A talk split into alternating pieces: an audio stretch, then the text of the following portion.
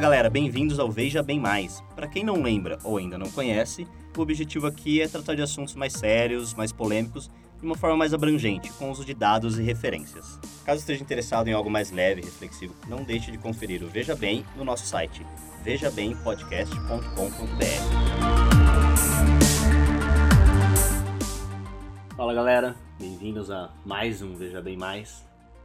E o tópico hoje vai ser o fim de uma jornada. Talvez o começo do fim de uma jornada, que a gente não sabe o tamanho que isso aqui vai ficar ainda. Mas vai ser meio que o fim da nossa jornada aí que a gente começou lá no Leis.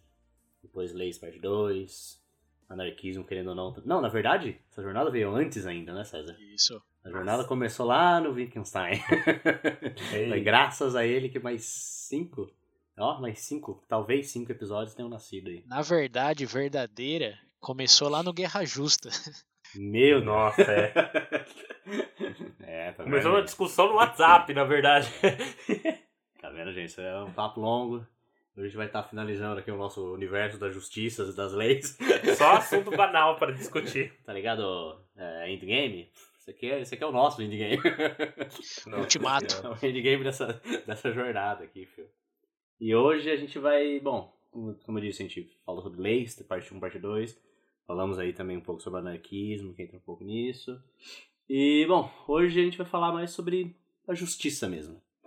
Que básico, que simples. É, pô, vamos, vamos, né? Tem que, tem que fechar isso aí, não pode, não pode deixar assim. Ah, é, para pensar, é algo que todo mundo reconhece, né? Mas quando você começa a analisar. Porque todo mundo gosta de falar, tipo assim, sobre justiça, né? Tanto que você. Calma aí, Ou cara, você. não se empolga não.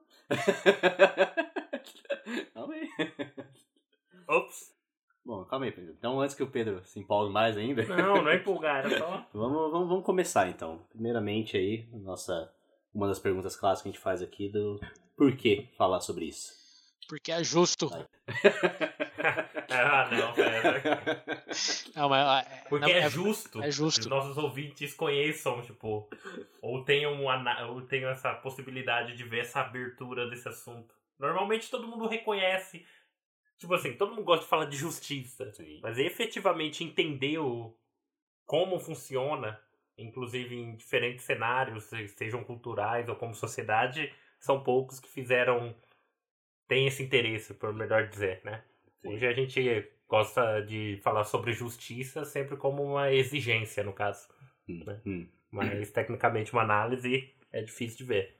É, Isso vai, vai muito em linha com a gente falou no Leis lá. né? Todo mundo gosta de falar que de algo devia ser crime, ou devia ser lei, ou não deveria, mas ah, o- os mecanismos do sistema, de como funciona, é validado, concebido, isso é, é algo que só os acadêmicos, profissionais e é, pessoas com pouco que fazer na vida, como a gente, vão, vão se dedicar explorar um pouco da literatura nisso, porque aqui já começando com aquele aviso praxe igual que eu estou fazendo desde o religião. É, tem expectativas baixas, são pinceladas grossas. Para esse tópico em particular, mais do que a religião, leis até, é, é algo que precede esses outros conceitos aí. Pode imaginar o homem da caverna demandando justiça para outro homem da caverna. Certamente aconteceu em algum sentido. Então, ah, esse, essa pergunta tem até. Eu gostaria de introduzir as referências aqui com o vídeo do Hans Kelsen, que é um teórico jurídico que mencionamos no Leis, parte 1 e parte 2. Ele é um dos das pedras angulares da- do nosso sistema eh, político romano do, do Ocidente. né, Os ouvintes aí que têm boa memória vão lembrar que ah, no mundo eh, latino, continen- continental europeu, é o todo o nosso sistema constitucional de validação de, de leis vem um pouco do trabalho, assim, um pouco, vem bastante do trabalho do Hans Kelsen, enquanto que no, no mundo anglicano do common law está o H.L. Hart, que eu usei o livro como referência. Mas eu tenho o vídeo aqui do vídeo do, do Hans Kelsen que ele pergunta o que é justiça. É um vídeo que está aí nas referências no YouTube, é só o áudio. É, na Universidade de Califórnia, bom, Universidade Americana. É, e ele, ele começa esse vídeo dizendo: essa é provavelmente a pergunta é, mais feita na história da humanidade. provavelmente o conceito que mais pessoas já se dedicaram a tentar é, pensar, definir melhor, e é provavelmente uma das perguntas mais sem respostas definitiva que ainda existe. Então, Até hoje, é. hoje o VB vai dar essa resposta. eu tô tentando, não, tô tentando expectativas baixas aqui, William, você vê que safado.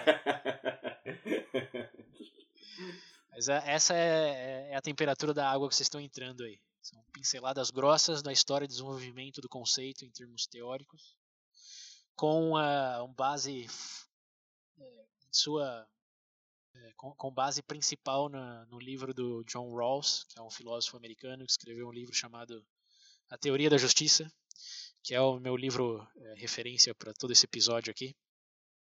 Vamos explicar melhor porque é importante, porque fez tem a fama que tem.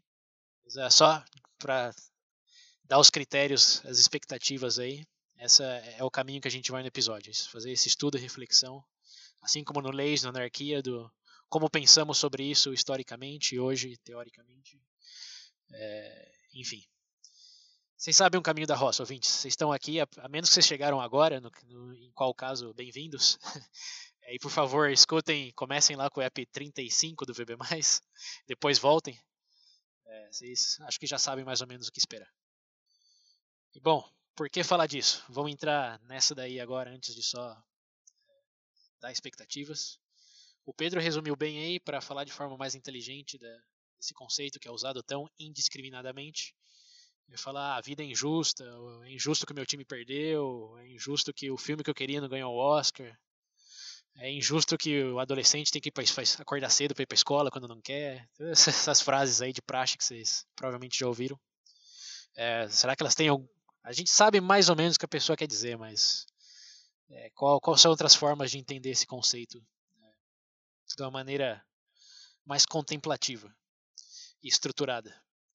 Então, primeiro a, a vertente é essa. A segunda eu brinquei no começo, mas é verdade que é justo a gente fazer esse episódio porque prometemos prometemos no VB Leis parte 1 que íamos falar de justiça depois. Lembra falando das leis lá? Que tinha moral, princípio, um monte de coisa. A gente falou justiça. Lei tem que ser justa? Falou, não, vamos, vamos falar de justiça depois porque é muita coisa para um episódio só. Então tá aqui o depois. E bom, também tem isso que o William mencionou aí, de que é uma conclusão natural a nossa reflexão desde o linguagem, explicitamente, indiretamente, desde o Guerra Justa.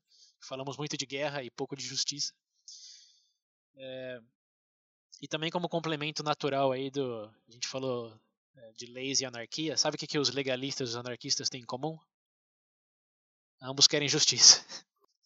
Então vamos, vamos adentrar aí nessa comunalidade de talvez todos, né?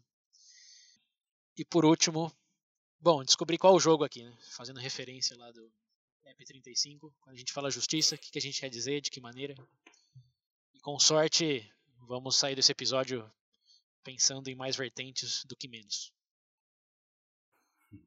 Bom, já mencionando aí o que o César falou, como vocês conhecem o caminho da roça aqui. Peraí, William, deixa, deixa, deixa eu frear aí um pouquinho. Falando em justiça, tem uma, uma razão que eu acabei de descobrir aqui. Ah, acabei de descobrir. Olha o eureka dele. Queremos convencer os ouvintes que não são padrinhos e madrinhas que é justo contribuir lá no site. Fazemos bastante esforço para produzir um conteúdo de qualidade, com estrutura. É, então, se você aprecia e quer contribuir para que mais disso seja feito, padrinho.com.br barra Veja Bem Podcast, link nas referências, a partir de R$ reais por mês é, tem acesso exclusivo, aos, tem acesso aos episódios exclusivos, além de participação no grupo. Também benefícios no iPad e se contribuir 10 reais por mês ou mais, ganha a camiseta exclusiva do VB. Que também te categoriza como uma pessoa justa na rua. Quer ser visto como justo? Camiseta do VB. Simples e fácil. Agora indo, indo lá, usando já o que o César falou aí, como vocês conhecem o caminho da roça, Vamos à nossa pergunta clássica, mais clássica de todas aqui. Não Veja Bem Mais. Qual a opinião de vocês aí? Vocês são a favor ou contra a justiça? Eu não acredito em justiça. Que, que, quem não acredite que levante a mão. ah, de alguma forma, é que é. você não pode concordar com algum aspecto, né? Eu não sei, dado o fato que a gente vai mencionar alguns tipos, como é que fala, alguns tipos de interpretação desse assunto, pode ser que você não concorde em relação a isso. Mas como, digamos, em termos de conceito, tipo justiça, palavras, eu acho bem difícil alguém ser contra o que aquela ideia geral representa. A pedra angular da é. justiça ali. Eu imagino que existem pessoas que discordam em termos, igual eu falei, mais acadêmicos ou propriamente quanto à interpretação delas de uma com a outra, mas efetivamente ser contra a justiça. eu quero caos. Sei, até o próprio diabo acha que tá certo. é, é, mas mesmo quem quer caos vê justiça no caos, porque não tem autoridade. É como que a gente falou lá no anarquismo, autoridade regradora. então, é, a justiça é, é, assim algo amplamente aceito, a menos que você defina de uma maneira que contradiz o próprio conceito de justiça. Mas, enfim, é. essa pergunta eu tenho certeza que foi só uma, um ponto de humor para um assunto yeah. que é bastante sério. essa pergunta tem que ser feita, no Mas, bom, vamos lá, sério agora. Vocês falaram aí, a gente já definiu o porquê da, de falar, né, sobre, sobre justiça. Mas, bom, vamos definir aí como, como, como que é. São todas, tudo, é tudo igual ou é tudo uma coisa só? Ou existe, que nem o Pedro, o Pedro já deu um spoiler, já deu uma mencionada, existem várias formas diferentes aí de interpretar isso. E já foi estudadas por, como o César disse, muitas, muitas pessoas. Então, acho que antes de, de chegar na definição, é interessante pensar no processo através do qual chegamos na definição. Antes de falar aí do o que é, é justiça ou um tipo de justiça em particular, queria propor para os ouvintes é, pensar em como uma, uma criança responderia isso é, num cenário, sei lá, festa de aniversário, você está dando distribuindo aí pedaço de bolo, a criança tem fome, quer mais, mas só tem aquele bolo para a todas as crianças. Você perguntava aquela criança o que é justiça quando ela quer mais e é só, é só isso que conta. Como vocês acham aí que, que a criança responderia esse, esse conceito, por mais vago que seja nesse momento que a criança está? Imagino eu, eu, eu pessoalmente imagino que ela vai ser algo para é, tipo, de que seja confortável para ela. Mas dado o fato que ela foi direcionada a isso. Por exemplo, se o menino chegar numa festa e falar o bolo inteiro vai ser seu, hum. e porventura aquele, tipo, essa promessa assim não for honrada, imagino que ela vai se sentir lesada de alguma forma injusta. Mas a partir do momento que ela sabe que foi direcionada na situação, tipo assim, ó, você tem dois pedaços de bolo. Aí ele tá reclamando que, por exemplo, ele comeu dele e queria mais. Foi uma criança bem educada, imagino eu que ela pode ser um pouco mais é, pode. Tá, tá, presumindo bastante. Pode entender melhor. Tá presumindo bastante que... coisa da criança. Mas tá bom. Dado que eu não defini bem que criança e que, que contexto em é. particular. É... Mas por, por, por, essas linhas aí, acho que há um consenso de que o, o que a criança define como justiça é basicamente o que, o que ela quer. Se ela quer um brinquedo. mais confortável para ela. É, confortável e querer, né? Você tem aí o espectro das crianças mimadas que querem todos os brinquedos da, da loja de brinquedos e acha que isso é o justo. E já as outras que os pais condicionaram, dizer não, é só um brinquedo toda vez que a gente vier, ou uhum. é, não vai ter brinquedo dessa vez, mas enfim. Uma criança nascida numa ilha, acho que todos temos, tendemos a concordar que não, não teria muito o um entendimento de justiça, não pode desenvolver uma teoria, bases. É simplesmente a expectativa precedente do, do, dos pais. É, agora, um outro cenário seria o que, que um adolescente rebelde definiria como justiça quando fala que quer sair e os pais dizem que não, tem que ficar e fazer a lição de casa. Essa daí é. Janela, É. Aqui, ó, eu faço a minha justiça, ele vai falar mostrando o dedo no meio pra você. E você não pular da janela pra ir embora, é. então. É, e é. Vocês querem entender mais ouvintes sobre anarquismo? O, último episódio. Mas é. A, a, lá a definição de adolescente. A, a proposta aqui não é tanto gerar respostas definitivas, senão que reflexões de como que você chega a essa definição. O William perguntou aí pra gente, tá bom, como vocês definiriam justiça? Vamos entender o nosso contexto para definir isso primeiro. Porque, de novo, na criança, tem umas coisas acontecendo que faria a criança enxergar isso de uma maneira, que no adolescente vocês podem imaginar que são outras. É, você pensar agora num adulto que bateram no carro dele ou dela no, no trânsito, cortaram e bateu o carro, é, tá puta da vida, como que definiria justiça aí nesse caso? Acho que seria. Acho que não, não só não só na questão de idade, né, mas questão da, da época que você está vivendo também, que você viveu, É. o contexto, tem tudo um. Esse, essa, essa seria a última, a última instigação. De pensar também como essa pessoa que teve o carro danificado pensaria em justiça, o que é, interpretaria como isso. É, e o último foi o que você falou aí, do contexto. Você pensar num um dono de escravo, lá no século XVII. Como que é, ele pensa sobre justiça.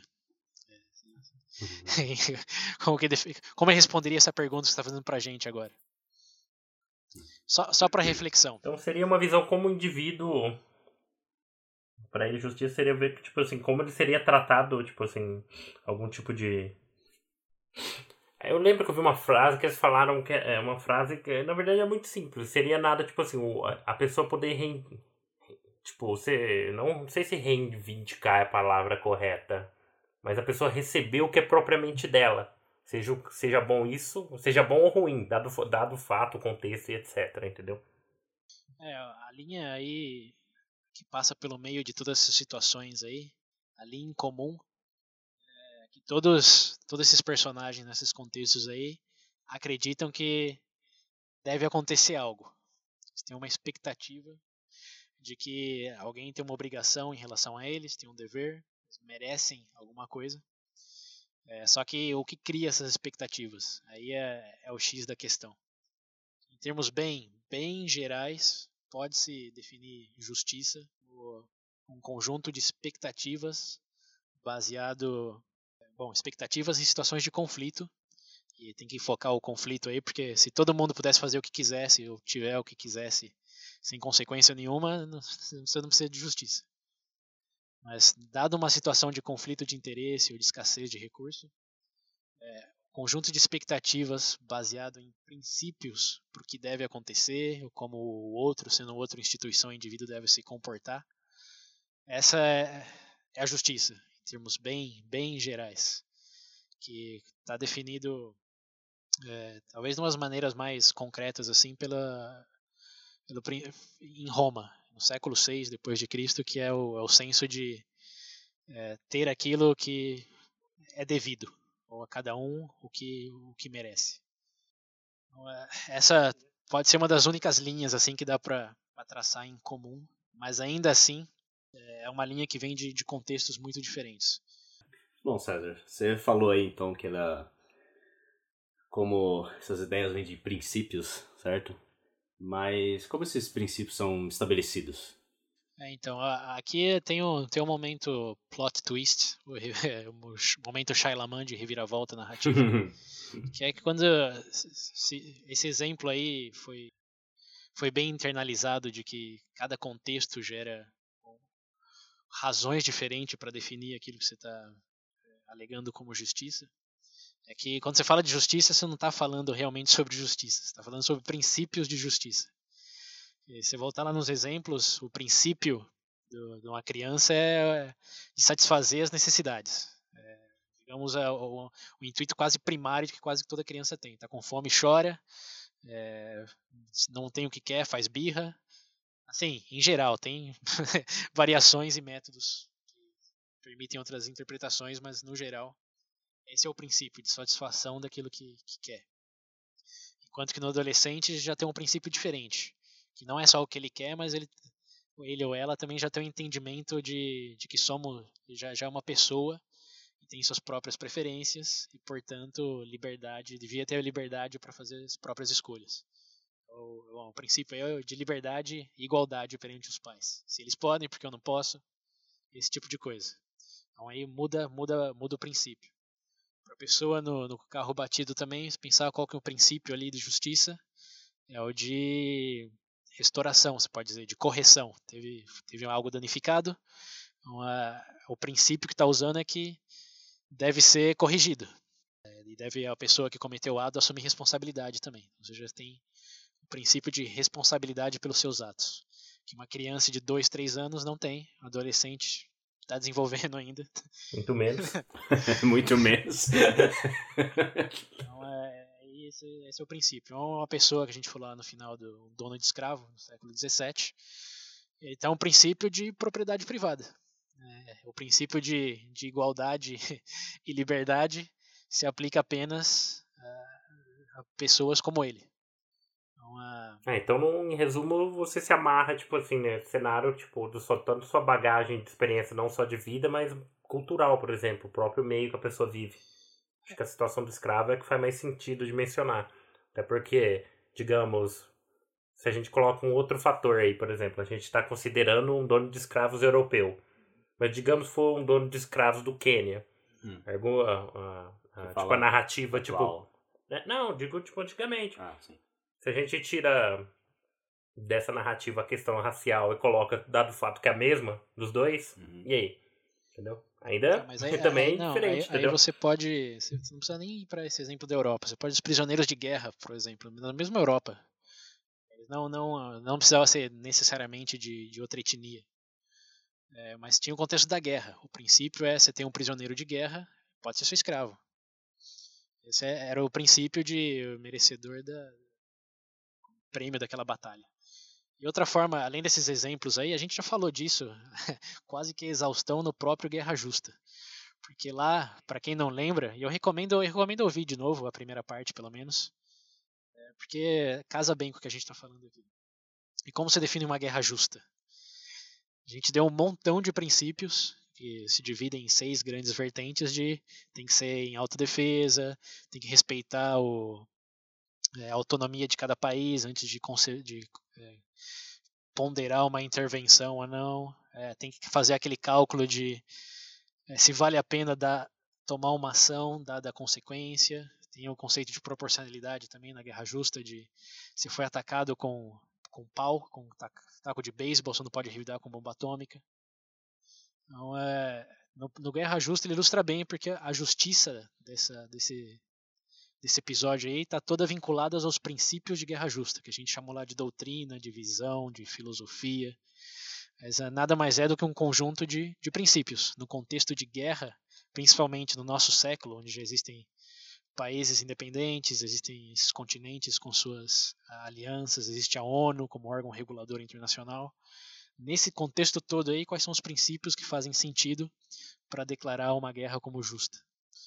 Então, da mesma forma, nesses exemplos que a gente citou do, da criança, da pessoa em outra época, tudo isso gera é, esse terreno, digamos, para gerar esses princípios. Gostou? Então, a discussão, a discussão é, de novo, volta, é sobre princípios mais do que justiça.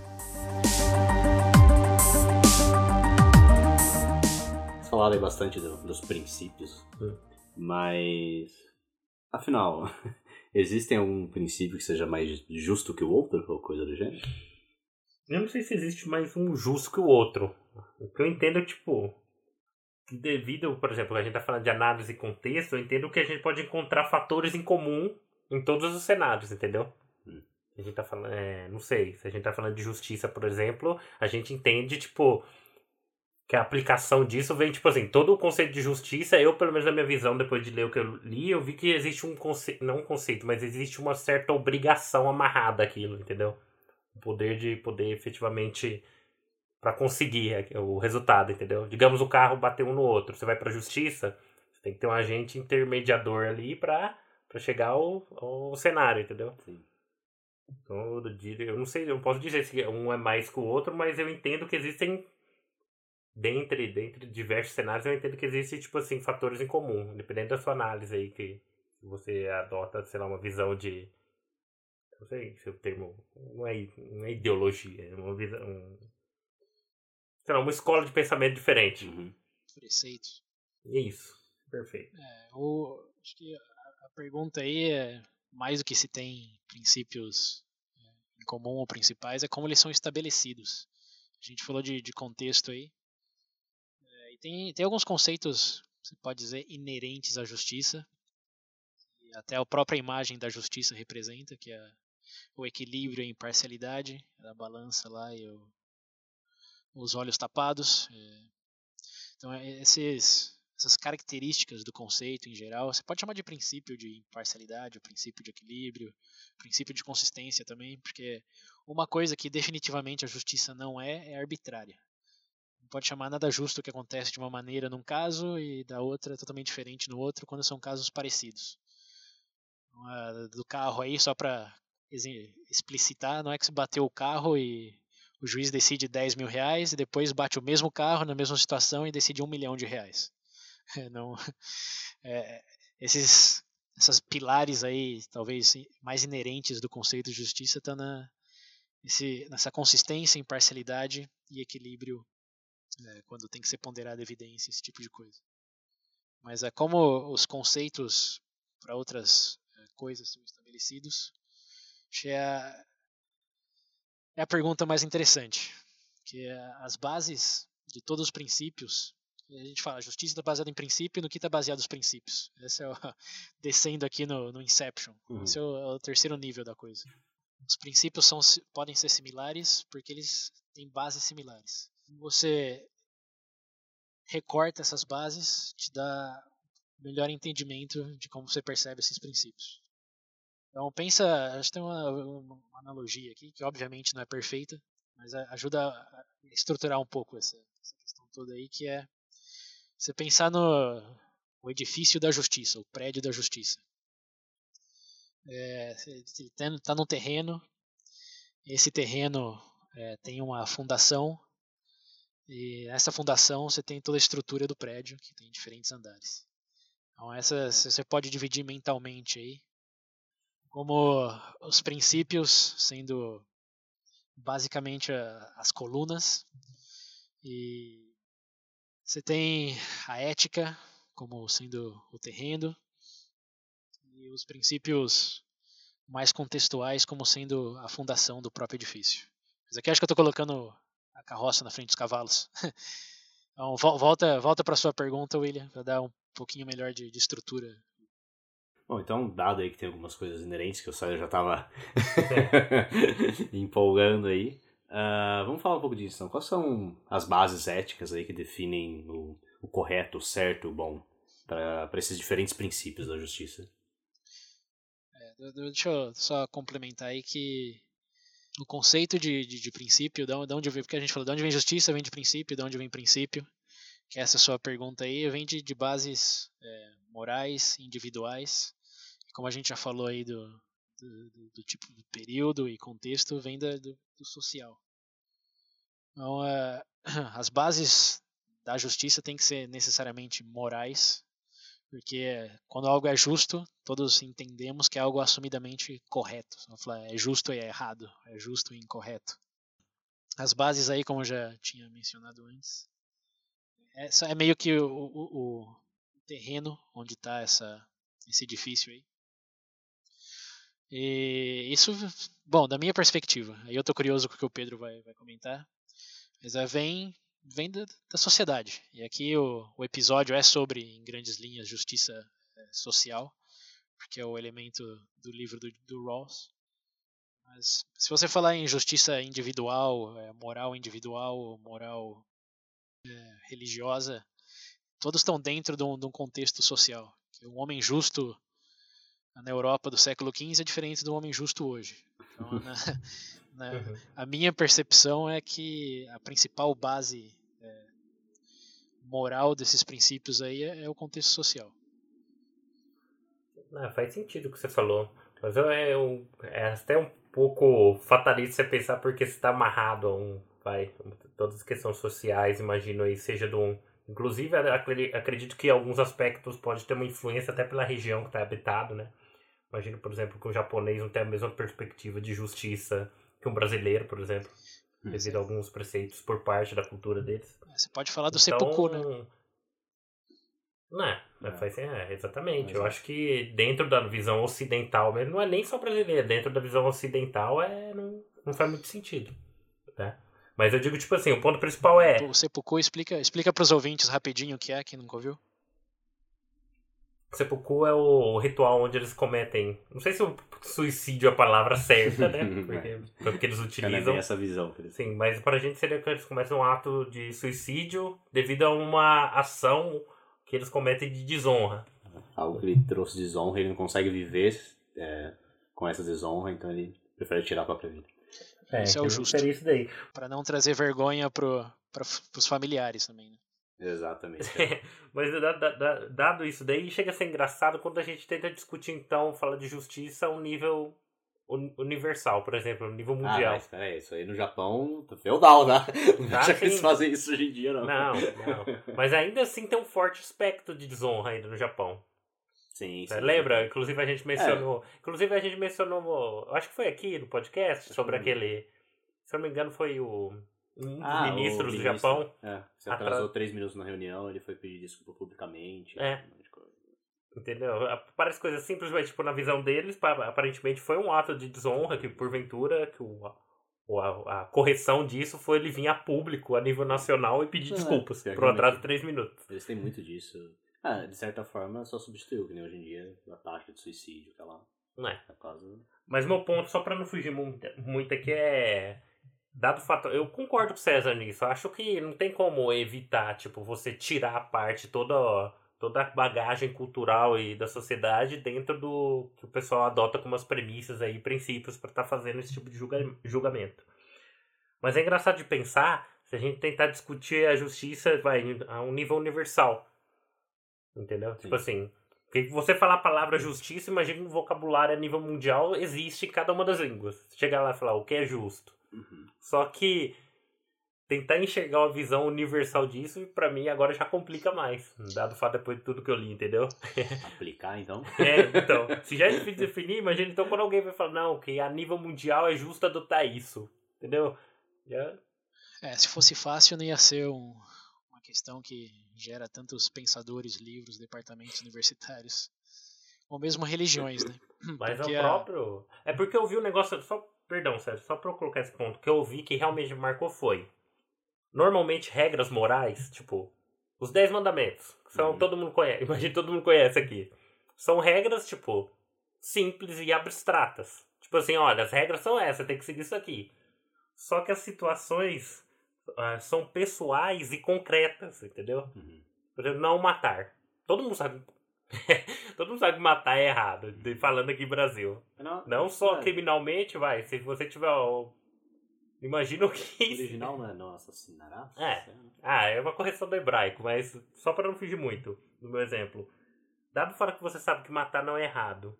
Perfeito. Só que você tem essa matar regra. não é errado? Matar é errado. Perdão. Ó, você tem a regra, matar é errado. Sim. Só que é uma regra abstrata que normalmente você pensa, tipo assim, ah, seu vizinho bateu no seu carro, você vai lá e mata o seu vizinho. Hum. Mas, digamos que seja uma situação de risco. Não só para sua vida ou uma vida de um terceiro. Sim. Você tem que optar por um ato de violência e acaba acontecendo. E aí? Entendeu? É. Então, para mim, o que marcou foi isso. Isso é, esse é, é um bom ponto. De just... Perdão te cortar aí, mas eu, eu quero aproveitar deixa para para pegar essas bases. A gente falou de bases morais aqui que estão dentro das sociais, mas tem duas grandes uhum. escolas de pensamento moral onde você faz realmente essa divisão aí do então, se justiça é, é fazer o que é correto, como você define o, é o, quer dizer, o princípio de fazer o que é correto, como você define o que é correto. E aí já dá, já dá para aproveitar para entrar na, na, na, nessa discussão de tem duas grandes teorias morais que, que ajudam a entender melhor por que pessoas entendem o correto de forma diferente, que é a deontologia e o consequencialismo. Então, aí toda essa essa árvore aí de justiça que tem falando, isso daí seria as raízes. E se você acha hum, que bom, deontologia, se só um contexto histórico rápido, é a escola de pensamento que diz que o correto é, é universal, que Existe um código de regras padrão, né? Isso, que é. Entre aspas. Isso, que é. Vai além do, do da sociedade que o humano está vivendo, é o que está. É, é divino no sentido que tá, é o sempre correto. É Metafísico. que você deveria fazer. o maior proponente conhecido por é, propor isso é o é o Kant, Immanuel Kant, uhum. com o princípio de universalidade dele, no qual ele diz que uma ação só é correta se executar aquela ação é, seria correto para todos é, no mundo inteiro. Você, é, uhum. é uma regra universal. Se é, você está fazendo aquilo, é porque você acha que todos deveriam fazer aquilo e você estaria é, contente com isso. Então, uhum. o, o, não. Por exemplo, se você, uhum. se você não pode mentir, uhum. então, tipo, tem que assumir que o mundo inteiro não pode mentir. E, se eu não me engano, vocês vão explicar melhor, mas nesse caso é independente do resultado, independente do que vai acontecer, por exemplo, se a, se a lei, a regra uhum. for não, não mentir, então você tem que sempre ser honesto, independente do, Resultado. da consequência, etc. Isso. É isso, né? É, que aí o, outra, os fins não justificam os meios. Essa é também um, sim, é uma outra sim, forma de interpretar isso. É.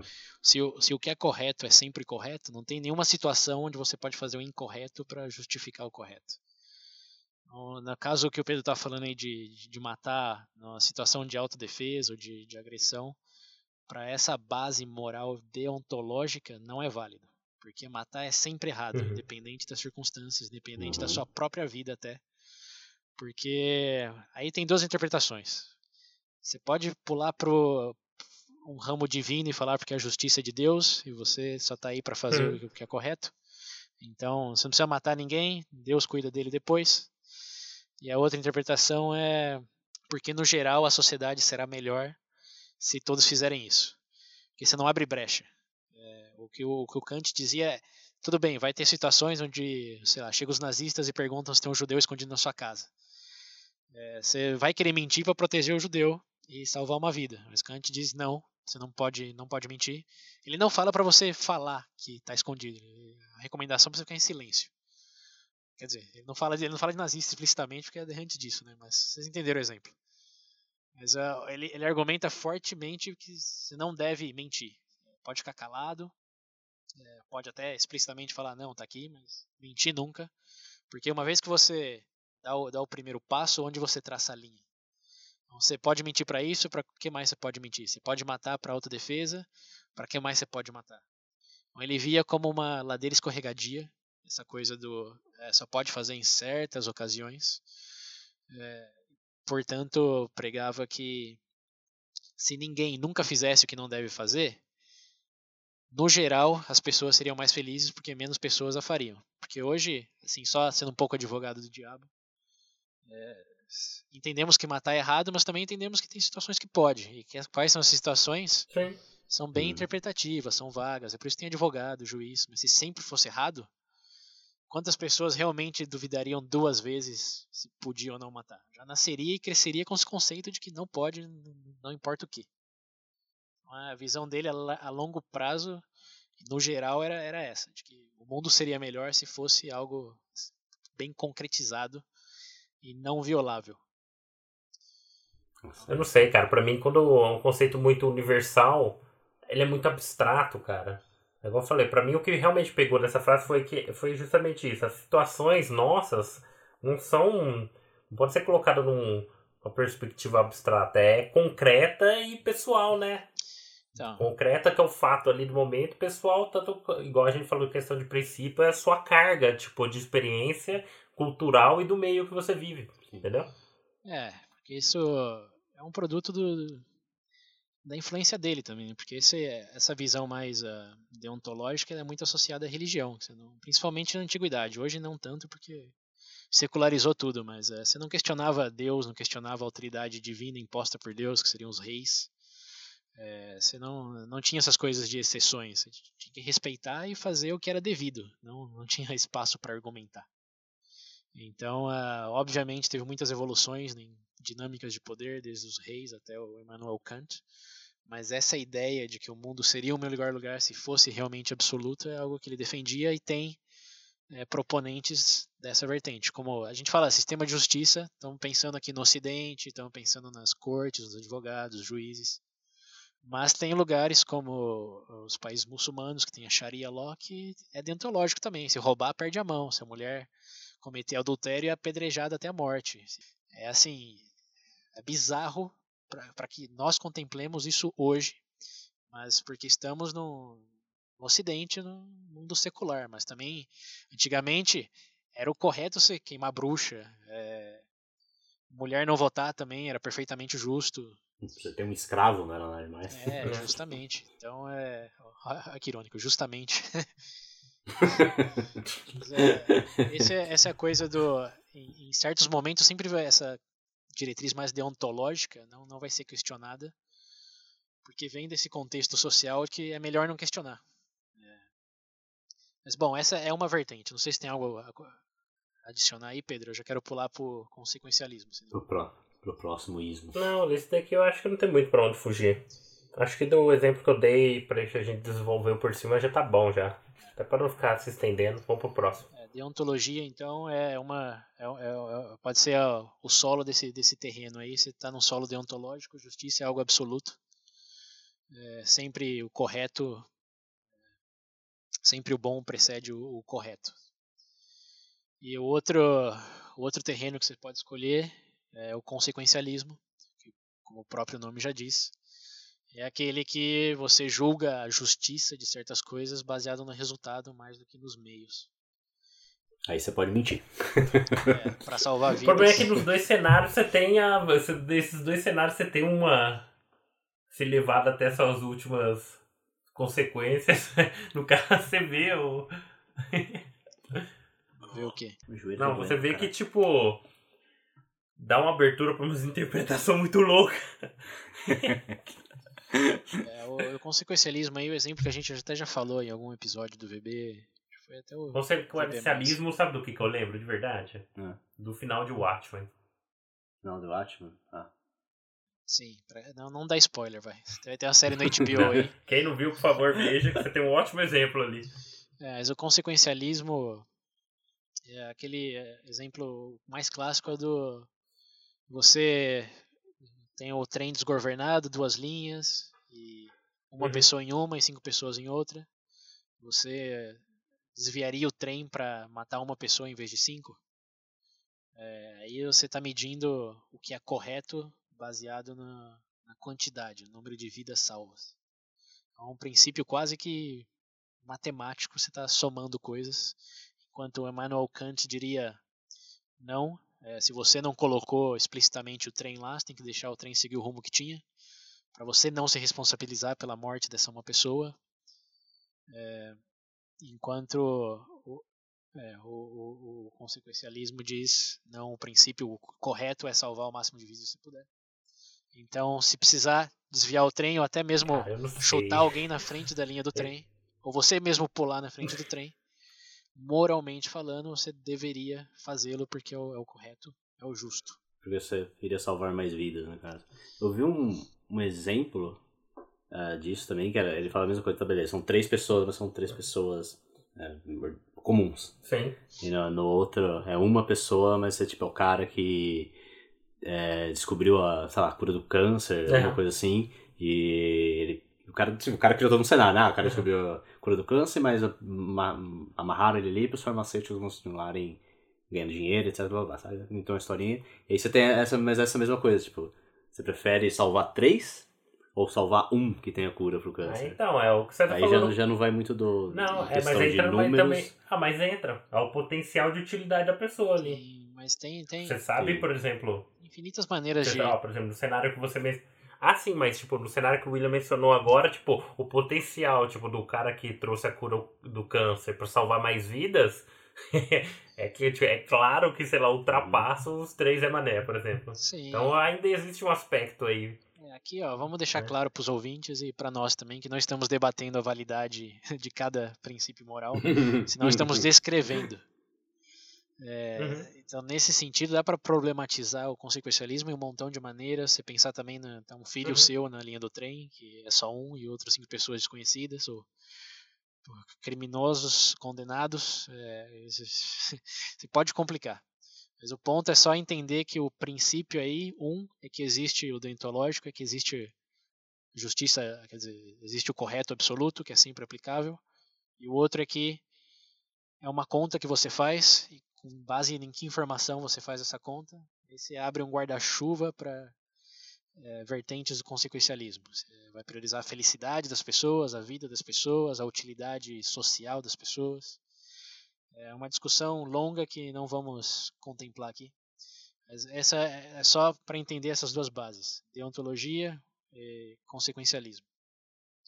Essas são é, é o terreno aí onde vai construir a fundação do, do prédio. Bom, então, dadas essas bases morais aí que vocês definiram, que a gente definiu aqui, é, quais são as formas mais, mais comuns de, de estrutura desses princípios? É, aí, para facilitar o entendimento, tem que pensar é, no, esses, tá bom, vamos ter uma sociedade deontológica e como estruturamos esses princípios para as pessoas tenham a sensação de justiça segundo isso. Se for, se for consequencialista, como estrutura também para que isso seja aplicado nas instituições, na condutas de dinâmica entre indivíduos e bom, grupos de indivíduos. Bom, então, como a, a, pergunta aí, como você dá estrutura para essa fundação aí, esses princípios, é, tem três grandes escolas de pensamento, três, três grandes visões aí que trabalham com esses conceitos é, éticos que são o utilitarianismo. Utilitarismo. Utilitarismo. São é. utilitarismo. Vocês provavelmente já escutaram o nome John Stuart Mills, o maior proponente. É, tem o contratualismo, que é o, o John Rawls. Que, bom, o primeiro, na verdade, foi o John Locke. Lá na Inglaterra, faz tempo. Lá é, em Lost. É, contrato social. Mas é para esse. A terminologia da própria palavra já deixa entender qual o significado por trás, né? é, e uh, o igali... igualitarismo. Igualitarismo. É, são, lembrando, são três estruturas aí. Agora vamos falar. A gente falou lá do, do terreno, do prédio. É, uhum. O contexto histórico, social, falou das fundações, que é esses princípios éticos. Agora é falar da, da, das grandes colunas, da estrutura do prédio que pode ser utilitária, contratual ou egalitária. Então, você quer, quer começar aí com a descrição do que é o utilitário, Pedro? É, eu acho que, como já mencionei antes, a própria term terminologia da, da palavra já dá a entender, né? Seria um conceito por qual, onde o parâmetro vai que a gente pode adotar como, como parâmetro principal seria em termos de utilidade, do, tanto do indivíduo quanto um grupo dentro da sociedade como, como um todo. Então não seria uma análise, como, como eu posso utilidade, dizer. Utilidade aí definida como é, felicidade, a maior felicidade possível do maior número de pessoas possíveis.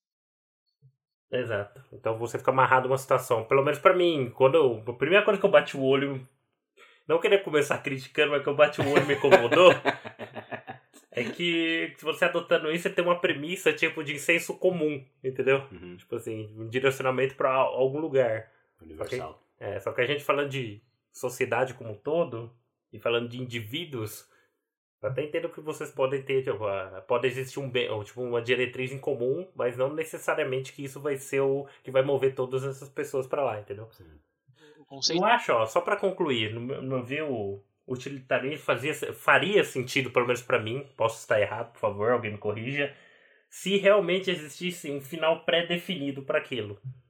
Se, se, por exemplo, um governo, tipo, a nível nacional mundial, soubesse que aquela diretriz, aquele caminho, realmente ele levaria para uh, eh, todo mundo para o bem-estar em comum para todos, ou um cenário perfeito. Aí eu até poderia ter um apreço maior, entendeu? Isso não é o caso. Olha, o spoiler alert aqui. A sociedade ocidental secular em que vivemos hoje é consequencialista e utilitarista. É... Ah, não tenho dúvidas. Essa é a primeira coisa a reconhecer aí, que hoje temos exceções para todo tipo de lei e regra.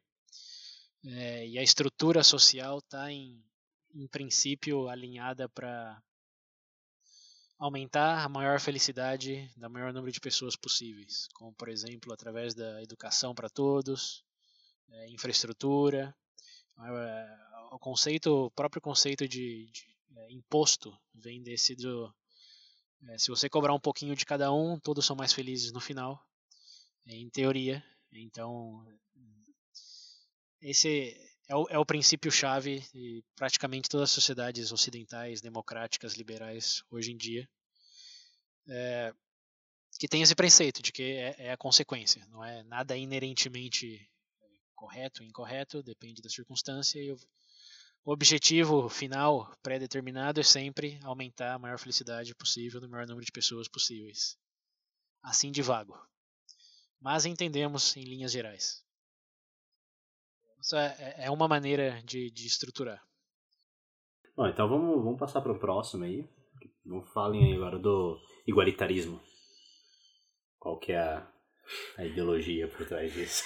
pra ser sincero, eu não entrei a fundo, mas tudo que eu li Tipo assim, a maior parte eu vi muita crítica já quanto ao princípio. Até porque passa a partir do princípio de igualdade, você já tem um. Até para definir isso, você já tem problema. Uhum. Eu já vi a bandeirinha vermelha é, O próprio nome já diz, é o princípio de, de é. igualdade. Essa é o, toda a estrutura aí fomentada pelo terreno deontológico de que o justo é que todos tenham é, oportunidades, direitos é, iguais. Então, dado essa, essa premissa, a estrutura tem que ser de redistribuição de recurso, de acesso igual, infraestrutura, capacitação para todos de igual maneira, sempre.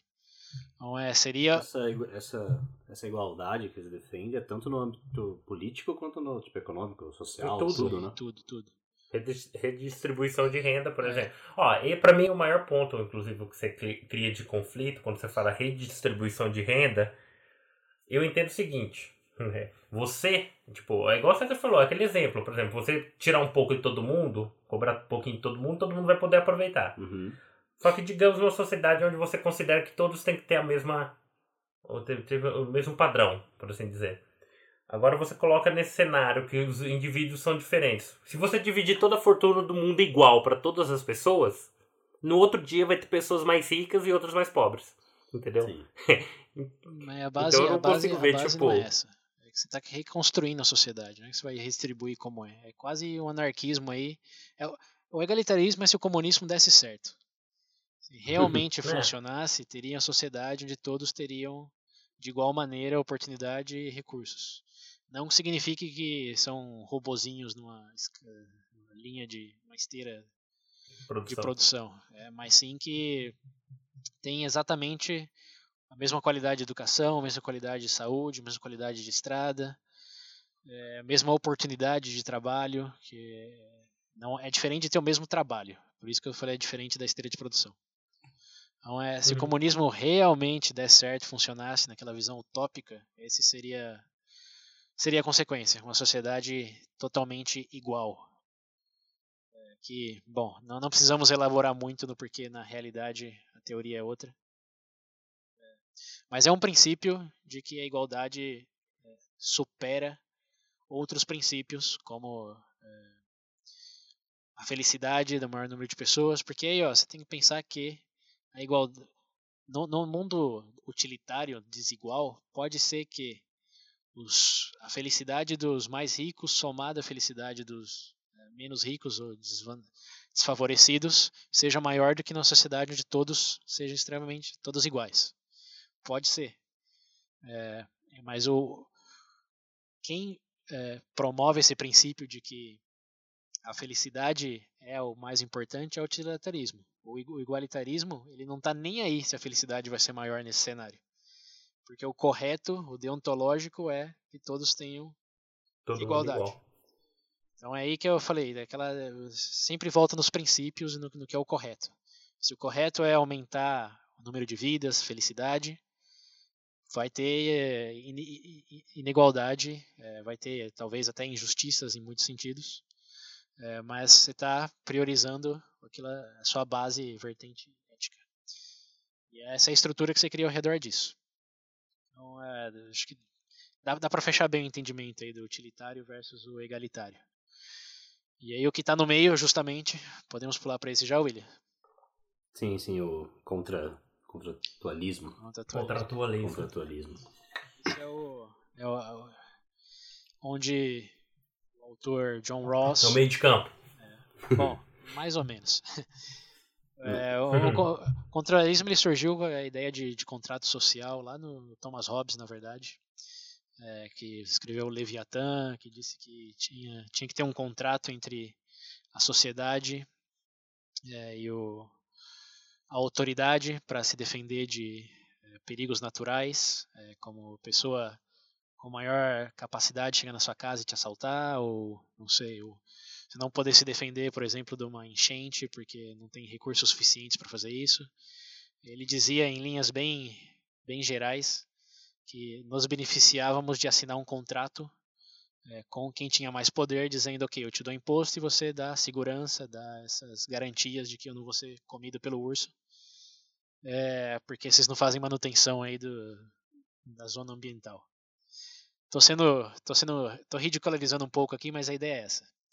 É, e nesse contrato do Hobbes aí, eles justificavam a autoridade absoluta. O rei tinha o direito, porque você dava o direito porque você queria as proteções que o rei implicava, como não ser invadido pelos bárbaros. Então aí, aí nasce a ideia do, do contrato.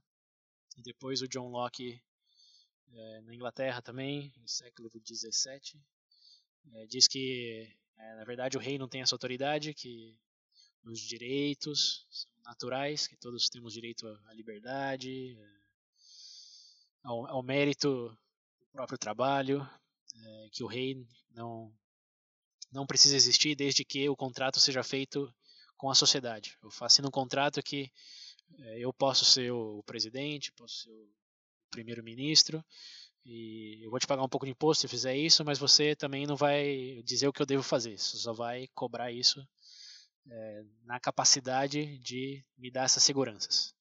Esse é o, é o contrato social que é usado como pedra angular da sociedade liberal hoje.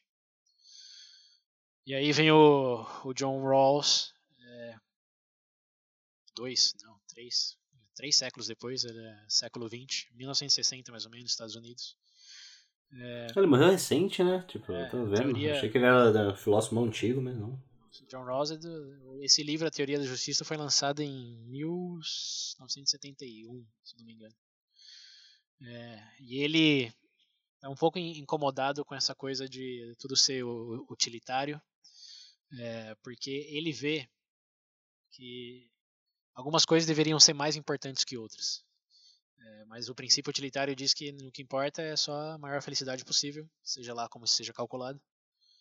É, mas ele, ele, ele acredita genuinamente que tem melhores opções, tem melhores maneiras de é, entrar num contrato, isso já na nossa sociedade, tempos atuais. E aqui, ó, só clarificando, expandindo um pouco. Estamos falando de justiça social aqui. Obviamente, você não vai fazer contrato em justiça penal. Você matou alguém, você... no contrato tem 15 anos de, de, de penalidade. Assina aí. Reconhece firma que não tem validade, cara. É, ou, ou justiça é, internacional, que você assina um contrato. Isso pode até ser mais próximo. Ou justiça ambiental, por exemplo. Decide, você vai assinar com quem o um contrato de quanto pode emitir de gás carbônico na atmosfera. É, são diferentes contratos. O contrato que estamos falando aqui é, de, é, é, é o social, é o de é, dentro de uma sociedade é, fechada que já está ali mesma língua, mesma cultura. É o que ele chamava de sociedade justa, não é? é que, que poderia mudar, tipo assim. É, assim, vamos, vamos, vamos lá. Foco, focos no, no, no Rawls agora. Uhum. Ele dizia que o utilitarismo ele não é muito justo porque ele, ele pode justificar, por exemplo, é, diminuir o imposto da parte mais rica da sociedade, é, que vai aumentar muito a felicidade deles, e essa felicidade, vamos dar um número para ela, pode ser 20. Aumentou a, a felicidade em 20 da classe alta, executivos, empreendedores, etc. É, diminuindo o imposto, e isso resultou que as pessoas que precisam de é, apoio direto do governo tenham menos benefícios, menos dinheiro para vale alimentação, infraestrutura pública, ou que seja. Uhum. É, e essa a felicidade deles diminui em razão dessa menos transferência de recurso, diminui em, em 15. É, mas porque uhum. a felicidade aumentou em 20, o, o a soma aí, o, o neto. É, Ainda sai um saldo positivo é para alguém. É, então o Estado é justificado em aumentar uhum. a felicidade de alguns às custas da infelicidade Em detrimento dos outros. de outros, ainda que esses outros sejam a maioria. Que no geral tá todo mundo melhor. Então, é, ele propôs um experimento, é, um experimento mental, um thought experiment, que é de você pensar se você não soubesse é, que papel você teria numa sociedade. Vamos imaginar você não sabe se vai ser homem ou mulher, se vai ser criança ou idoso, se vai ser empreendedor ou padre. Você não sabe de nada. É, esse é o princípio do O véu da ignorância, né? véu da ignorância. Você- Dado Você não nasceu ainda, Milê. não, você nasceu. Você tem, ele te dá, ele te dá alguns entendimentos. O, experimento é esse. Você, você tem alguns entendimentos básicos, como por exemplo, você tem a capacidade racional de determinar o que é correto e você tem a capacidade racional de seguir um plano de vida baseado no que você acha que é correto. Você tem essa capacidade, mas você não sabe necessariamente Ok. o que é correto ou não. Então, Ok. da- dado essa premissa aí, é, você escolhe que tipo de sociedade. Qual que aí vamos, vamos assinar um contrato antes de entrar nessa sociedade aí o que eu quero nessa sociedade. Ele fez essa pergunta. Você quer uma sociedade é, na qual o princípio utilitário seja priorizado e você possa ser tanto o cara que teve a felicidade diminuída em menos 5 ou aquele que é aumentado em menos 10, quer dizer, em mais 10? Ou você prefere uma em que você tem as mesmas chances, é, independente de onde você está? Da mesma forma, você prefere uma sociedade na qual você, como é, homem ou mulher, vai ter as mesmas oportunidades de emprego, o mesmo salário, ou uma na qual, dependendo de que cor você nascer, que gênero, que sexo, as coisas vão ser bem mais difíceis para você? Que, que tipo de sociedade é, você escolheria, preferiria, colocaria como cláusulas do contrato? Então ele, essa é a chamada posição original com o véu da ignorância. E eu peço para vocês aí darem uma refletida, que tipo de sociedade vocês prefeririam? Os ouvintes também.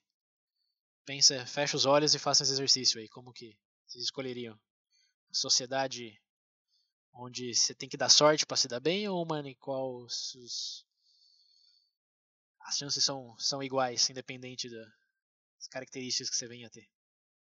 Eu Não sei, essa pergunta parece uma, per- é uma pergunta até diabólica.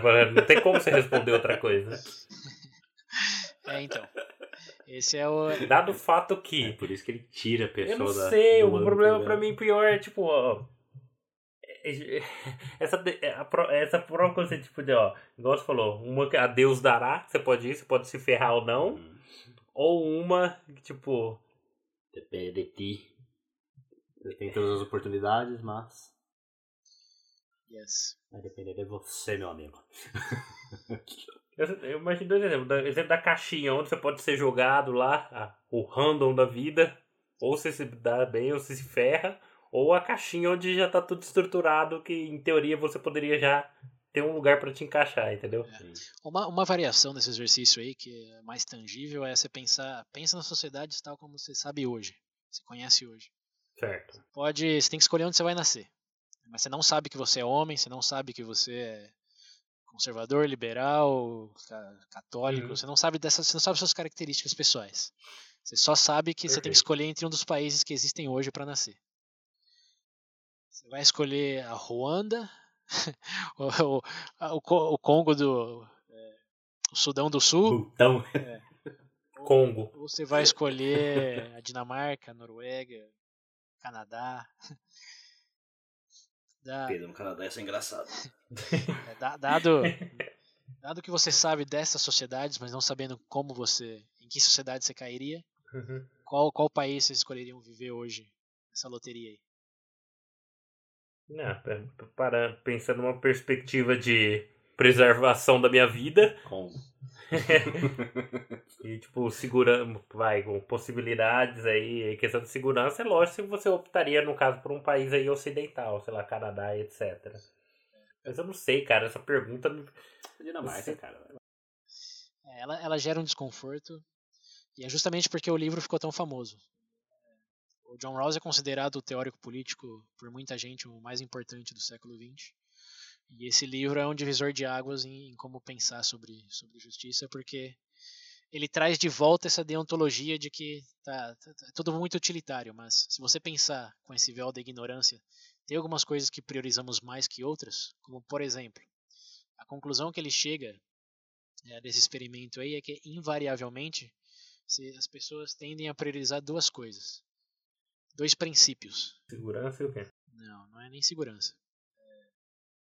Isso daí você, você, tem, você tem que assumir que que você vai ter comida, vai ter esse tipo de coisa. Está falando só de princípios da sociedade, princípios de justiça. Ah, tá. A, conclusão dele, o que fundamenta toda a teoria da justiça dele, são, são dois é, princípios primordiais, que é o princípio da liberdade e o princípio da equidade. Então, liberdade, todos já entendemos que significa, pode não, não vai ser comandado pela sola da botina de ninguém para fazer algo que você não quer. Tem liberdade de expressão, liberdade de associação. Você, você, você pode fazer uhum. o que você quiser, é, em linhas gerais, desde que isso não fira a liberdade do outro de fazer o mesmo.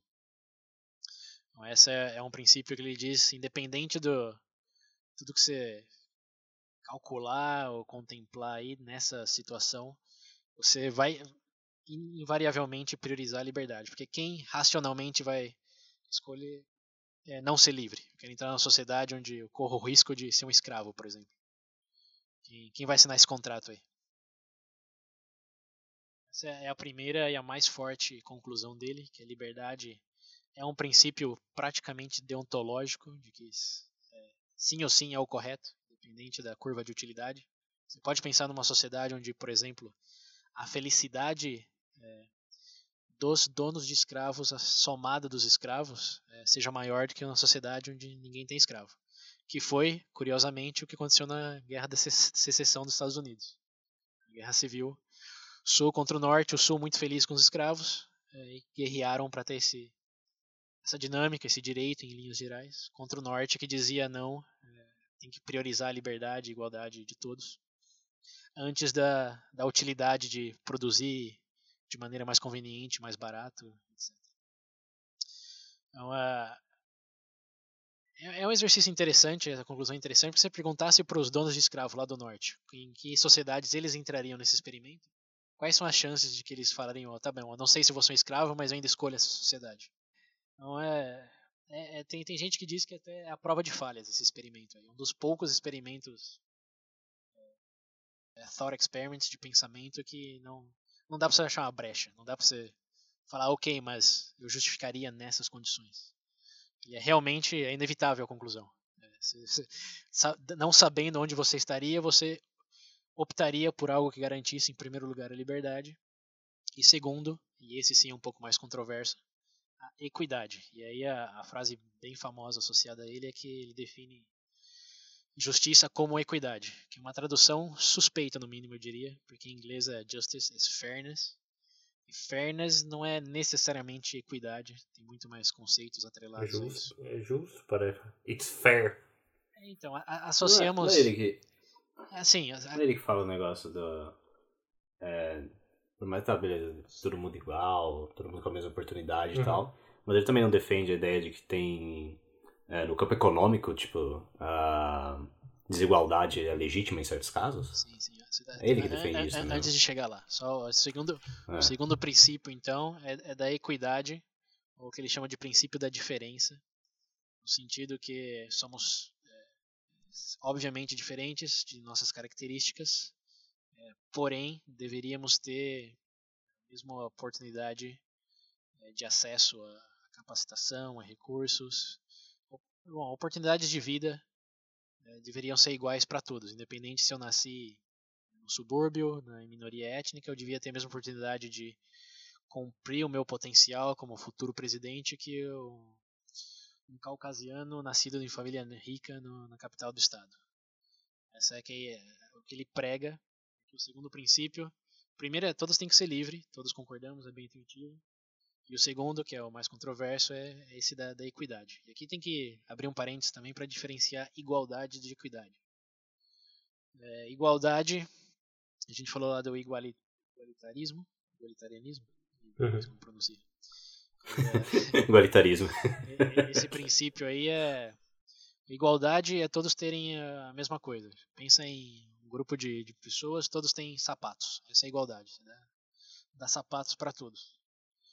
É, agora, equidade é um conceito um pouco mais sofisticado que diz que não só precisam de sapatos, mas precisam de sapatos do tamanho adequado. Você dá o sapato tamanho 40 para um grupo de 20 pessoas, é igual, você está numa situação de igualdade, mas não de equidade, porque só aqueles que coincidentemente calça 40 vai estar tá satisfeito com a situação. Então, equidade. Em resumo, o feeling que eu tenho é tipo assim: é, da, é a mesma coisa da oportunidade de lá. É, seria como se fosse uma corrida, todo mundo ter a mesma oportunidade na largada.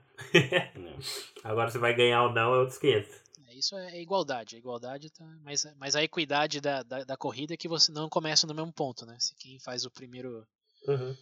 faz os laps anteriores numa velocidade mais rápida, começa numa posição mais vantajosa. Então a equidade é isso, é o, é o proporcional a, ao que precisa. Embora é, você pensar em termos de recursos, uma pessoa que calça 44 está usando mais sola de sapato, mais tecido, cadarço do que uma pessoa que calça, calça 32.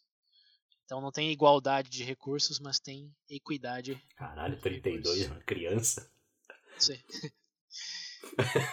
Enfim, aí o. Pezão é menino. O, o resumo da, da, da, ópera aí dele é esse.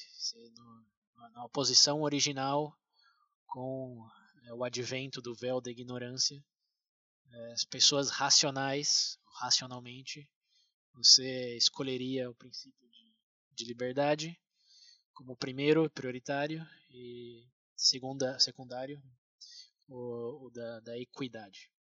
Então, esse é o que ele diz que para ter um contrato efetivo, um contrato de uma sociedade realmente justa, é, essas duas coisas têm que ter precedência em relação a todas as demais, o que, lembrando, o utilitarismo não necessariamente cumpre. Ele não se todos, nem todos tiverem liberdade, mas a maioria estiver feliz, beleza. É, se nem todos tiverem acesso à mesma oportunidade, mas a maioria está feliz, também beleza. Que é, bom, que acontece hoje. Tudo ótimo. na maioria dos casos, mas uh, o Ross ele advocava, é, além da, da, da, liberdade, esses princípios de equidade é, que tinha justificando, por exemplo, cobrar imposto de forma progressiva e ter é, políticas sociais que sempre favorecessem os menos favorecidos. E esse é um ponto é, bem contraintuitivo e talvez não tão conhecido, mas igual de importante dele, que é que, que você falou aí, Willy. Uh, repete lá para voltar nessa, nessa linha. Agora sim a gente chegou nesse ponto. Assim, né, que eu, que eu perguntei, porque tipo, tem um, uma das ideias dele que ele defende que a é, desigualdade econômica elas são le, é, legítimas em alguns casos, né? Sim. Okay, aí, que é a, a, a importância de equidade e não igualdade. A igualdade é de oportunidades, mas a equidade, em termos de justiça distributiva, é que desde que e sempre quando é, algumas políticas econômicas, sociais levem com que o menos favorecido, é, os pobres, minorias étnicas, etc., da sociedade, é, tenham mais benefício de ter uma uma não igualdade em termos econômicos ele é justificada. Exemplo, senão você está falando um monte de palavras só.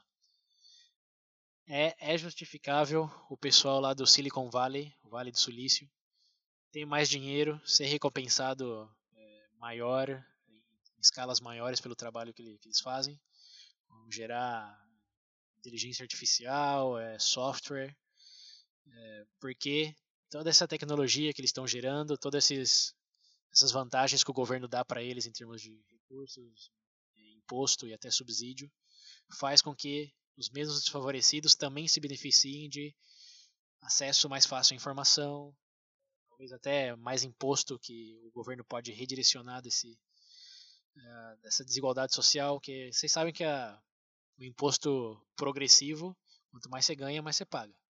Então, nesse sentido, se o governo for efetivo, é, não, não é necessariamente ruim que algumas pessoas ganhem mais ou tenham mais, porque você pode ter, além dos benefícios diretos do trabalho, como a própria tecnologia, você pode ter essa redistribuição do recurso de como eles estão ganhando mais no geral, que não é nem o governo que está dinheiro, dando dinheiro para eles, é o que? É, é, são outras sociedades, o dinheiro está tá vindo de fora aí.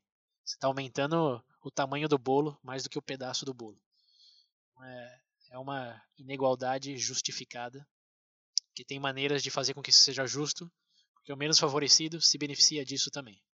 Então é aí que ele bate o martelo, desde que sempre quando os menos favorecidos tenham vantagens com essa inigualdade social, é, a, a, inigualdade é legítima. Ficou... Mas, César, peraí, só para entender um ponto. O que eu fico confuso nesse cenário é o seguinte. Entendo, entendi, entendi o que você falou, sem problema, mas eu penso no cenário tipo assim, se efetivamente essas pessoas que sofrem do, com imposto gradual, digamos, que você colocou aí, o pessoal do Vale do Silício, por exemplo, dentro de uma sociedade, se o parâmetro que a gente tem que todos os indivíduos são iguais, sei lá, perante a lei, que o pessoal fala. É tipo, essa pessoa que tá pagando mais não pode se sentir lesada, injustiçada? É, pode. Por quê? E, muito, muito, tipo assim, muitos são. Porque no final das contas ele pode, ele pode chegar e falar: tá, tá não, entendi seu argumento, mas eu não quero. Sim, aí, bom, vamos aqui, tipo, dar, vai... dar, temos que dar dois passos para trás. Aí. O primeiro é lembrar que o Raw, o Raw está pensando em você, não entrou nessa sociedade ainda, você está assinando um contrato. Então eu dei o um exemplo ah, aí para exemplificar o que ele quer dizer, mas na sociedade dele não é que você já é um empreendedor no Vale do Silício e de repente tem que pagar mais imposto. Você já entrou na sociedade onde uhum. você sabe que se você ganhar mais, você vai ter que pagar mais. Você assinou e concordou. Entendi. Então isso já, é, já tá. tira essa injustiça aí nesse cenário do Ross, que é teórico, é por isso chama teoria de justiça e não justiça aplicada, o livro dele. é, Entendi. Agora, a segunda, a segunda parte desse, desse dilema aí é que tem a justiça social e a justiça individual, como a gente falou lá no, no começo do episódio. É, você pode individualmente, por exemplo, você numa relação privada com seus amigos, com seu chefe, com é, professores, etc. Você pode sentir que algo é menos ou mais justo dada a conduta dessa pessoa com você. Isso é, é outros 500, não é o escopo dessa, dessa análise de justiça aqui, porque você está falando mais de preferências, falando mais de é. expectativas em relação àquela pessoa talvez até de virtudes, que era como antigamente, Grécia Antiga, você pegar o pessoal tipo Plato, Aristóteles, até Sócrates, eles falavam em justiça a nível individual como cumprir virtudes, de uh, ser equilibrado, de compartilhar sabedoria, de não frustrar os outros. São, é, assim, está numa escala distinta da, da, de um país, de uma nação, organização de nações. Então, na sociedade justa que o Rawls propõe, pode ter pessoas que se sentem injustiçadas, mas socialmente falando, a sociedade continua sendo justa. Porque as pessoas que fazem parte dela concordaram em, em seguir esses princípios. Os termos. Isso. Assinou o contrato. Aí, aí você pode até pensar nos anarquistas. Porque os anar... É. A, a, a, a, briga principal dos anarquistas é que eles não assinaram contrato nenhum e têm que viver na sociedade tal como é hoje. Então toda autoridade não é legítima porque não foi, não vem de um consenso como esse que diria da, do exercício do, do Ross. Então você tem aí, ó, num exemplo só, a explicação do anarquismo, é, o porquê que a realidade é distinta da, teoria e por que mesmo sendo distinta você pode justificar é, que uma sociedade justa tenha é, indivíduos que se sentem injustiçados. Mas é, é, é o que é. Se pensarem. é uma teoria, ele fala. Não, mas, é, mas é uma teoria, assim, é que eu não quero também desmerecer como é só uma teoria. Tudo bem que funcionaria não, perfeitamente, não, claro. mas você pensar na sociedade como somos é, a democracia, você está assinando um contrato toda vez que você vota por um candidato que é, alega que vai buscar ou defender uns princípios mais que outros. Aí no Brasil, principalmente hoje em dia, o que, foi a eleição aí recente, se não uma briga de princípios? Se o Estado deve ser maior, menor, se deve ter mais liberdade para certas coisas ou menos, se deve ter mais assistência estatal ou menos.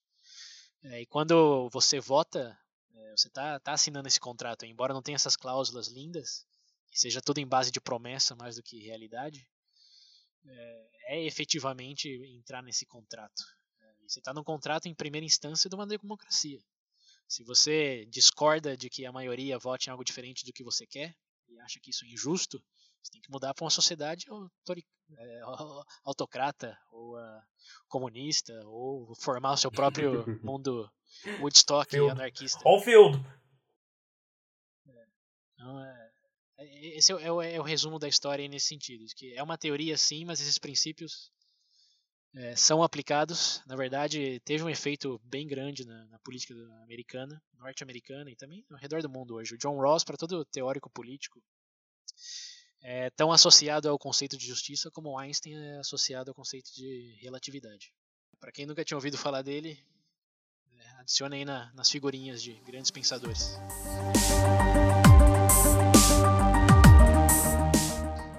Luí que mais uma curiosidade que tinha muita gente que via ele muito como um socialista e os mais extremos diziam até que as ideias dele eram meio um comunismo disfarçado ali.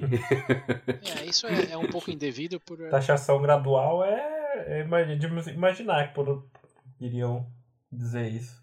É, ele, ele na verdade, eu não sei, que se, dependendo, depende para quem você pergunta, vai dizer algo de, diferente, mas uh, ele é conhecido como as maiores críticas no nível filosófico e político é do é de que ele é muito defensor da, da sociedade liberal progressista.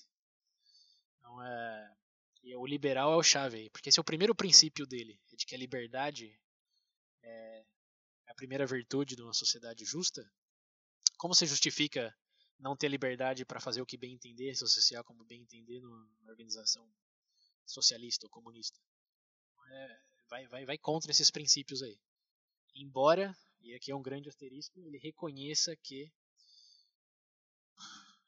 possivelmente, teoricamente, você pode, você pode conceber como comunismo tal é, utópico, no qual você tem a igualdade perfeita de recursos e oportunidades para todos, e você não precisa forçar ninguém a trabalhar em nenhum lugar que elas não queiram. E seria também o, o utópico anarco-comunista. Você escolhe o que você quer fazer e você está em plena justiça com todos aqueles, porque tudo vem do consenso, todos têm as mesmas oportunidades, os mesmos direitos. Então ele, ele reconhece isso no livro. Pode ser que daí que venha esse, essa, essa concepção errônea aí, porque ele, ele admite que desde que você garanta esses dois princípios, a estrutura econômica ao redor disso não importa verdadeiramente. Se capitalismo funciona para você, joinha. Se o comunismo, o socialismo é, também consegue assegurar esses dois princípios e funcionar, perfeito. Então, é, Pode ser daí que vem, mas ele, como pessoa, não, não era defensor assim, direto do comunismo, não levantava a bandeira russa, não. União Soviética. mas, é, outra, outra curiosidade aí dele, só que falou de grandes pensadores, ele é. Ele foi aluno, é, quer dizer, ele leu muito, muito do, dos, das teorias dele está baseado no trabalho do, do Hart, que a gente falou no Leis Parte 1 e Parte 2 o direito positivo, que a sociedade é. Porque essa visão contratual aí, ó, tem que lembrar lá dos princípios. Lembra a gente falou do utilitarianismo como consequência do consequencialismo e egalitarismo como deontologia. Esse do contratualismo, ele é tem uma base assim muito filosófica, utilitária no sentido que ele está escolhendo a liberdade como como princípio deontológico. é, nossa. que nem, nem é, o contrato, a visão de contrato. Você está escolhendo que, o que, que, é o correto. Essa visão dele contratualista é essa. Que ele, na teoria dele, você está escolhendo a liberdade como algo que deve ser cumprido, deve ser defendido. Mas você está escolhendo. Então isso precede. Não é que é uma ordem divina, não é que você tem que. É que você está escolhendo. Você quer um outro contrato para outra tipo de sociedade? Vai em frente o que é o que o Hart dizia das leis lá. Lembra que a gente falou se tem direitos naturais? Você pode ter direito sem um, uhum. uma, uma, sociedade validando esse direito e defendendo? É, ele vai nessas linhas aí de direito positivo. Você tem desde que, sempre enquanto, você assinou um contrato e está num acordo de que sim, vai ter e importa. Mas se não, tudo é válido, uhum. anarquia, caos. Isso, Cada um por si, cara. Mayhem. mas, mas melhor, melhor com o contratinho. E aí o. É, melhor que o contrato. Assine e reconhece firma aqui, por favor. Só pra fechar Carimbinho. a base de curiosidades aí, além desse do Hart, ser um dos mentores dele, é, ele foi aluno direto e também cita três vezes no livro é, o nosso amigo Wittgenstein. Hum. E Ai, meu Deus. Achei que ele ia falar do pirata. o Sir Hamilton ele Nossa. influência também, mas não tão direto. Já ele ele foi aluno do, quer dizer, um professor, um aluno do Wittgenstein foi professor do, do Rawls. Então, Ele teve exposição. Ah, isso Deus explica muita coisa. Ele morreu num duelo? Não. Não, então, então não me importa. Só respeito quem morre em duelo. Ó, escutem lá o VB 49, pra quem não entendeu a referência. Pô, cara, 20 anos de curso, mas tem que escutar tudo.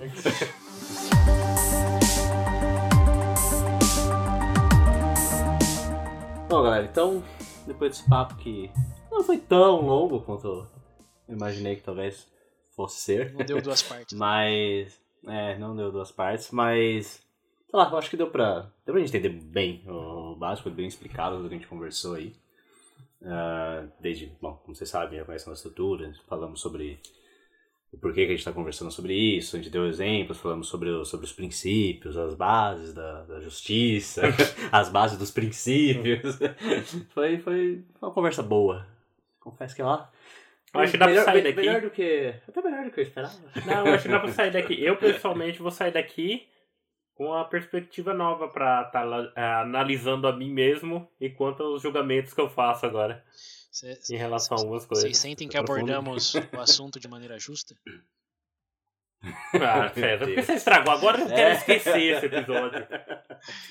Não, não, mas ó, só recapitulando um pouco também, validando o que vocês disseram. E acho que deu pra, pra dar uma, uma passeada boa pelos desenvolver histórico e conceitual do, do termo justiça. É, vale sempre lembrar que quando você fala em justiça, você está falando de princípios. Esses princípios, por sua vez, estão baseados em normas é, éticas, o que é certo, o que é errado, o que depende do que você escolher aí, utilitário, consequente. Também vem do contexto, que talvez é o mais importante, que da, da minha parte foi o que eu é, mais aprendi na, na pesquisa com esse episódio aqui, é não tem como falar de justiça em termos gerais e abstratos, tem que falar de justiça dentro do contexto histórico-social, e nesse contexto histórico-social, dentro do subsegmento, do subcontexto, se é tá falando do mundo criminal, do mundo de distribuição econômica, do mundo de é, meio ambiente ou mundo militar, para todos esses subcontextos aí, você vai ter princípios diferentes e, consequentemente, chegará a definições de justiças é, particulares que não podem se aplicar às outras subcontextos ou maior é, contextos, outros contextos históricos, culturais. Então, é o meu takeaway aqui, a mensagem do dia é como a gente falou lá no, no anarquismo, ou mesmo na, nas leis, sempre que falar justiça é legal perguntar de que tipo, em que contexto, é, segundo quais princípios. Isso, Qual jogo? Nossa senhora. como, Qual o seu jogo, cara? Qual jogo? como disse, como disse, eu, eu comecei o episódio falando do, do Hans Kelsen lá, e de novo, eu recomendo muito ver esse vídeo aí, tem uma horinha só, e ele faz o melhor trabalho em simplificar tudo do que a gente. É, mas ele, ele termina é, o vídeo falando, na verdade ele começa, mas eu vou terminar aqui com, com essa frase dele, de que dado que, que justiça é, não tem uma resposta definitiva, uma única teoria que explique tudo, o melhor que podemos fazer é melhorar nossas perguntas em relação ao que é. E isso acho que fizemos bem. Veja bem.